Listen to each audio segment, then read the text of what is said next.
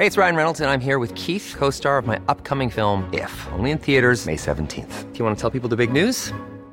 All right, I'll do. Sign up now and you'll get unlimited for $15 a month in six months of Paramount Plus Essential Plan on us. Mintmobile.com slash switch. Upfront payment of $45 equivalent to $15 per month. Unlimited over 40 gigabytes per month. Face lower speeds. Videos at 480p. Active Mint customers by 531.24 get six months of Paramount Plus Essential Plan. Auto renews after six months. Offer ends May 31st, 2024. Separate Paramount Plus registration required. Terms and conditions apply if rated PG.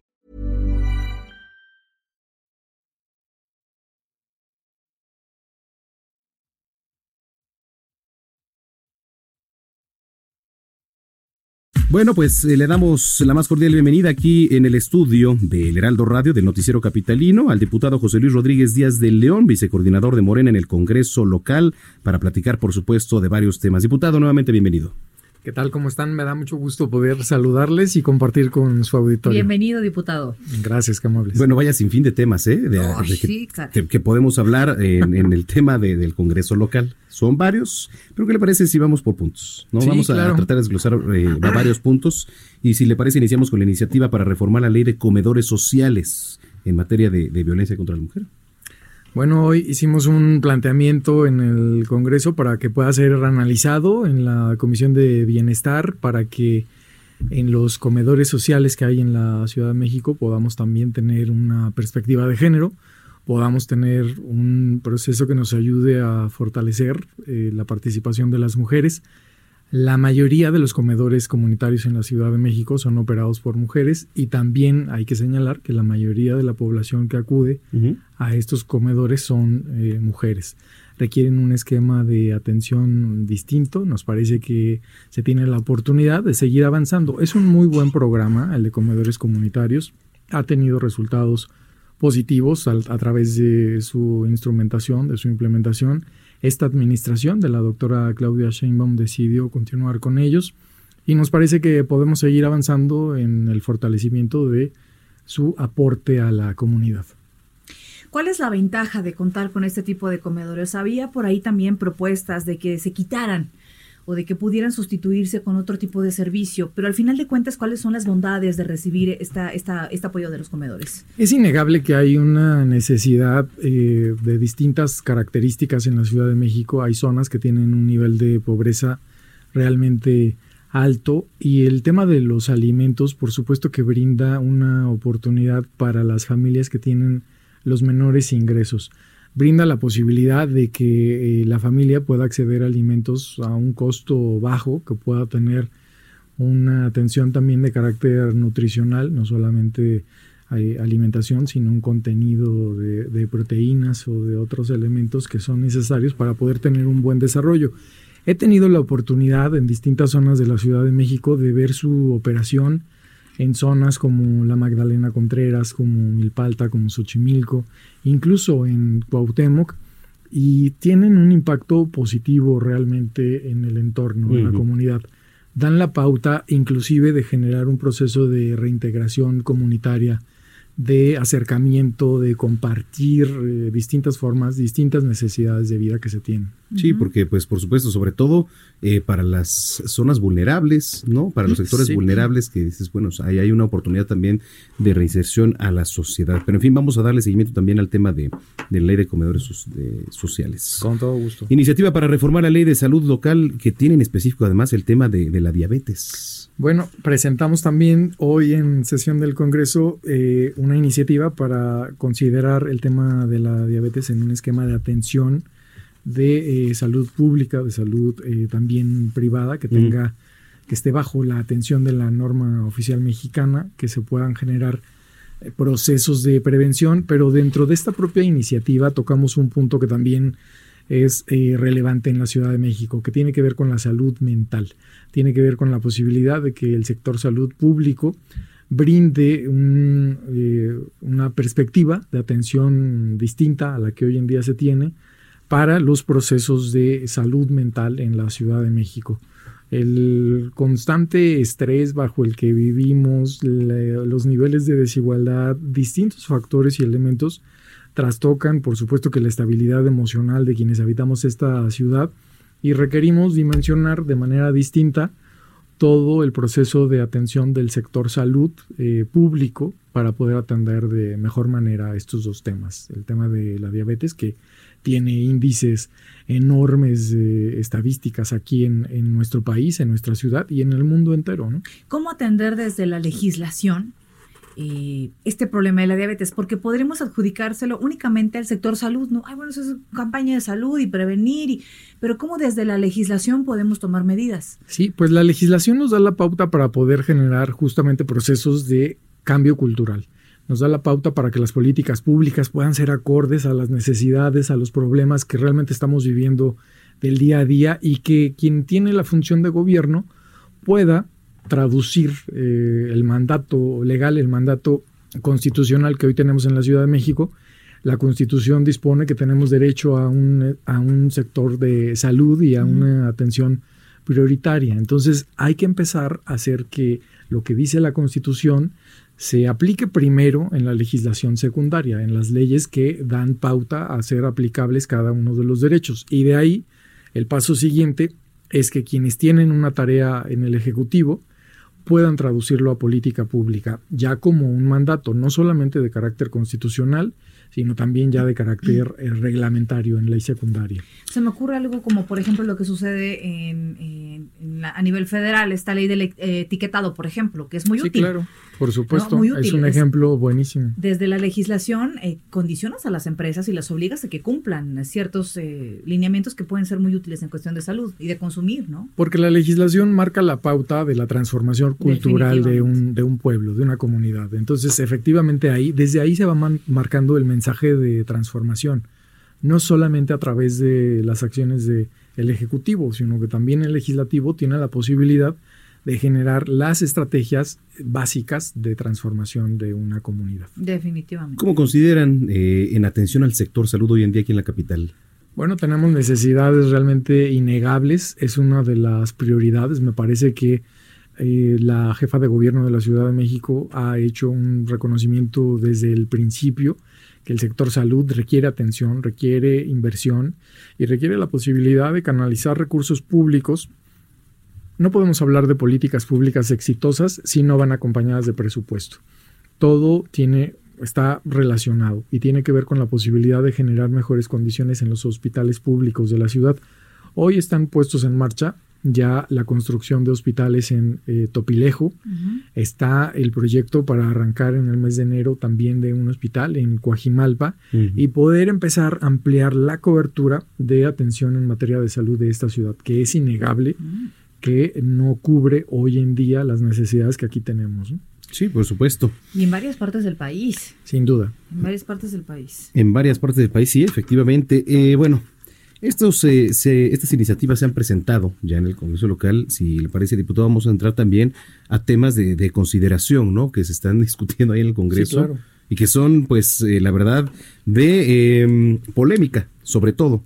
Uno, la ley Olimpia, que bueno, esto no me parece tanto tema de polémica, pero es necesario, pues, eh, resaltar lo que tiene que ver con el ciberacoso y en, en mayormente a la mujer. Sí, pues tiene que ver justamente con la violencia digital.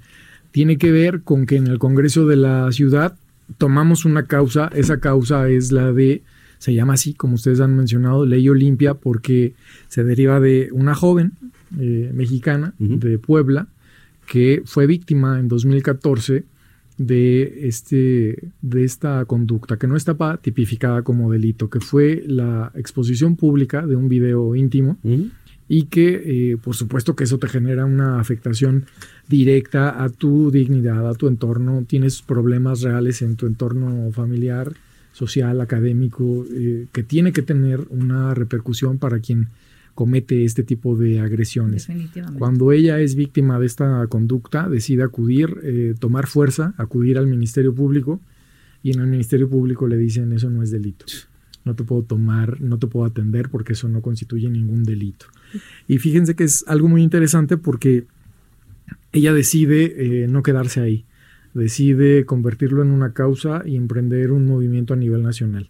Se organiza con diversas colectivas de mujeres que han decidido acompañar ese proceso y generar el Frente Nacional por la sororidad y empezar a visitar cada uno de los congresos de los estados de nuestro país y poder generar un proceso de sensibilización con los legisladores, pero también con los gobernadores o con la jefa de gobierno, en el caso de la Ciudad de México, y que podamos apropiarnos de esa causa en el mejor de los conceptos o en el mejor de los entendidos para poder traducirla a, a un ámbito legislativo. Aquí en el Congreso Capitalino, esta iniciativa ha sido respaldada por 36 legisladoras, que legisladoras y legisladores que decidimos presentarla como propia para que no tuviera que correr el proceso de una iniciativa ciudadana que requiere eh, recabar firmas y demás.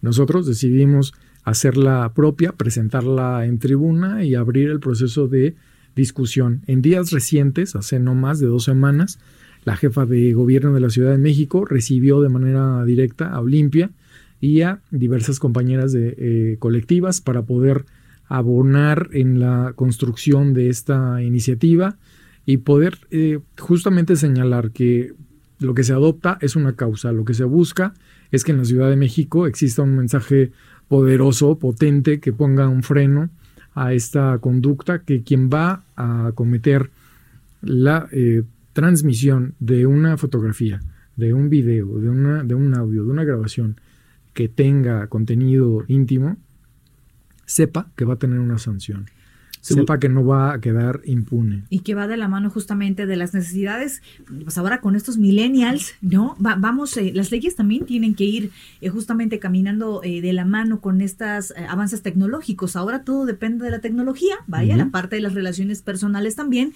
pero es importante que sepamos que eso también tiene reglas. Sí, eso tiene, eso tiene que tener reglas y consecuencias. Por supuesto que estamos a favor, no estamos en una conducta de sancionar la posibilidad que tenemos todas y todos de compartir lo que nosotros decidimos compartir eh, en parte o completo o como se considere de eh, nuestra intimidad con alguien, pero ese alguien no tiene derecho a hacerlo público. ese alguien no tiene derecho a explotarte, a extorsionarte o eh, a estarte amenazando con la difusión pública de lo que tú decidiste mandarle. Así es de que todos tenemos derecho a hacerlo. Efectivamente, la tecnología avanza, eh, las redes, por supuesto que juegan un papel fundamental, pero tiene que haber límites, tiene que haber reglas y esas reglas tienen que ver con la posibilidad de que en esta ciudad eso sea considerado como delito y que quien lo va a hacer sepa que hay consecuencias. Lo principal sería entonces tipificar esto como delito. Tipificarlo como delito y además integrarlo como una modalidad de violencia en la ley de general de en la ley de acceso de las mujeres a una vida libre de violencia en la Ciudad de México para que la violencia digital quede tipificada como tal, como violencia y en el Código Penal que se sepa que existe una proyección de sanción que va de los eh, cuatro a los ocho años de prisión y que tiene agravantes. Esas agravantes tienen que ver con que eh, la persona víctima pueda ser menor de edad o que tengas una relación de afectividad con alguien y ese alguien decida hacer la difusión de tu imagen o que sea difundida por una persona que forma parte de los cuerpos de, de seguridad o de procuración de justicia de nuestra ciudad. Entonces, sí es importante generar un mensaje. La ley, como decíamos al inicio de esta charla, tiene que ajustarse a la realidad al entorno, a la dinámica. Vivimos en una ciudad con una permanente evolución, una dinámica permanente y en consecuencia eso te obliga a que las leyes también tienen que estarse ajustando a las realidades que tenemos. Y dejamos esta última para el final, porque seguramente es la que va a causar más polémica y yo le invito a que participe en las redes sociales con nosotros. Es un tema muy importante. Arroba el heraldo-mx, tus redes sociales, querida Bren. Arroba Bren-penabello. Estoy viendo justamente que ya nos escriben en Twitter, que están justamente escuchándonos. Y ha causado reacción esta parte eh, de sancionar el sexting, que también le pueden llamar de esa forma, están a favor de eso. Dicen que hace falta una regulación en ese tema. Y es que sí, ¿eh? Se usaba luego como eh, carne de cañón, ¿no? Sí, claro. O si no haces esto, acuérdate que tengo esta imagen tuya y, no se vale. No se vale porque uno la comparte en el mejor de los ánimos. Uno la comparte con la finalidad de eh, compartir con otra persona y eh, esa otra persona. Pero es algo íntimo. Sí, es algo íntimo. Pero más allá, no, no piensan en, en, el, en el eco que puede tener en tu familia, en tus hijos, en eh, No, tu actual no. Tu pareja. entorno en tu- laboral, todo. claro, y nadie merece eso, ¿eh? No importa lo que, que el tipo de persona que seas, nadie merece ese tipo de exhibición. Te arruina Nadie la vida. Definitivamente. Totalmente. La última la dejamos al final Ese es buenísimo. para participar en redes sociales y Sí. déjeme lo pongo en contexto un poco para poder eh, abundar en esto.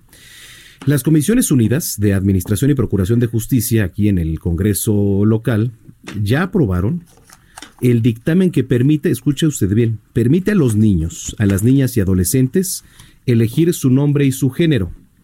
¿Qué quiere decir esto? ¿No? O sea, porque, a ver, ahora se está diciendo que, podrían incluso ser acompañados de quien ejerza la, la patria potestad, ¿no? La tutela, o en su caso, que se designe alguien de confianza, de preferencia familiar, como persona representante para este procedimiento. ¿Hasta qué punto un niño, un menor de edad, yo no me imagino un niño de tres años, cuatro quizá, diciendo, oyendo decir, no, es que yo soy niña, o una niña diciendo, quiero ser niño.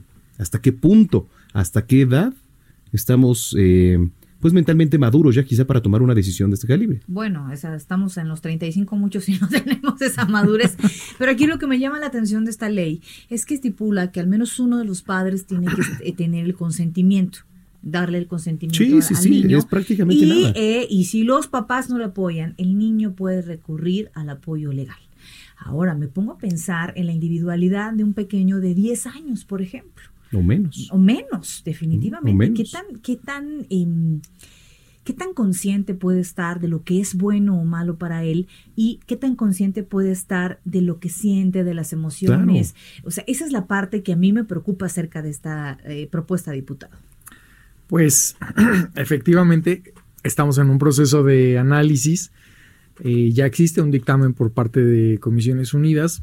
Sin embargo, bueno, viene la discusión eh, para el Pleno. Me parece que hay elementos que todavía deben de ser analizados, que deben de ser considerados. Uno de ellos eh, ha, sido, ha sido señalado aquí, tiene que ver tiene que ver con la edad, tiene que ver con la posibilidad en la infancia o en la adolescencia, tiene que ver con la posibilidad también de determinar si es eh, uno o los dos padres los que tienen el derecho a decidir y, y, a brindar el acompañamiento al menor de edad para acudir ante el juez de registro civil y proceder a esta propuesta de, de cambio de identidad. Son eh, de los temas que vamos a abordar con puntualidad, con claridad. Me parece que vamos a abrir un debate que tiene que ver con incluir a UNICEF México, que tiene que ver con incluir a otras organizaciones, a la Asociación Nacional de Pediatría, que tiene que ver con la posibilidad de, a través de un parlamento abierto, escuchar diversas voces que puedan abonar a la construcción de este tema, de esta agenda. Por supuesto que es un tema de libertades. Hemos escuchado y leído con atención la posición de la eh, presidenta de la Comisión de Derechos Humanos de la Ciudad de México, de la doctora Nacheli, que acompaña esta, este dictamen y que, bueno, pues por supuesto que abona a que en la Ciudad de México se puedan abordar todos los temas de manera libre, de manera responsable y escuchando las diversas inquietudes que existen para poder me, tener me una parece, legislación. Me parece interesante más allá de los focos rojos que pudiera Claro. haber o eh, los vacíos que pudiera tener esta propuesta, que ya ustedes seguramente lo desmenuzarán muy bien en el Pleno. Me, me parece un punto positivo que estos temas suban a tribuna.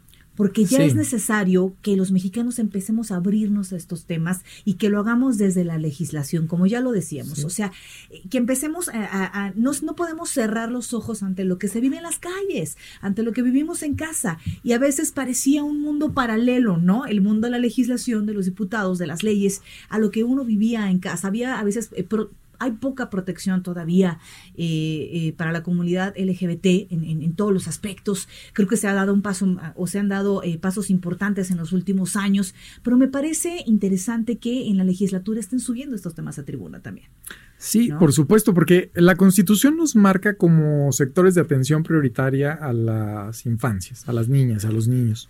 Por supuesto que a los jóvenes, a los adolescentes, pero también a la comunidad LGBTTI Y. plus. y más, y más. Porque hay muchas T's. Pero eso nos da la pauta justamente de que podamos analizarlo, que podamos debatirlo Cuando que no esté en una ley o que no esté en discusión del Congreso no significa que no existe. Eh, por supuesto que existe hoy en día el problema. Hay padres de familia que se han enfrentado al rechazo de eh, los jueces de registro civil para no realizar los procedimientos de cambio, aun cuando ellos acompañan este procedimiento. Entonces nos parece que es importante que se pueda abrir el debate y que el debate nos lleve que a través de la generación de conocimiento, a través de la discusión de ideas, podamos abordar los temas de manera libre, abonando al, avance de nuestra ciudad. Son temas que por supuesto que están en cada una de, de las colonias, de los pueblos, de nuestros barrios, en el ámbito familiar o en el ámbito de las amigas, de los amigos, eh, cada vez eh, es mucho más posible que podamos conocer de casos de manera mucho más cercana y creo que eh, nos ayuda a todos a abonar a la libertad, nos ayuda a todos a abonar a, decidir de manera libre. No significa que cuando tú abres un derecho, mm. todo mundo acuda a ese derecho. Cuando se decidió aperturar los matrimonios igualitarios, no significaba que todo mundo corriera. y no fue así. Y no fue así. Cuando se decidió legalizar la interrupción del embarazo no significó bajo ninguna circunstancia el incremento en las interrupciones. Simplemente lo que se genera es la pauta para que el derecho esté ahí y que pueda ser ejercido por quien lo necesita, por quien lo requiera, y no negarle la posibilidad en función de dogmas o de, religiones o de otros elementos, la posibilidad de vivir eh, políticamente en una, en una ciudad. Y eh, la que nos habla, por supuesto, ya rapidísimo para cerrar, de tener diputados ahora sí de a pie, no únicamente desde una curul o desde sus oficinas, sino que nos hable estas eh, legislaciones que van a ser de diputados que saben lo que pasa en las calles, ¿no? Pues justamente de eso se trata, que somos representantes populares de a pie, de calle, y que para eso estamos en este proceso de transformación. Es una transformación profunda de la Ciudad de México y todos los temas tienen que ser analizados con diversas perspectivas. Diputado, gracias. A ustedes, un gusto estar aquí.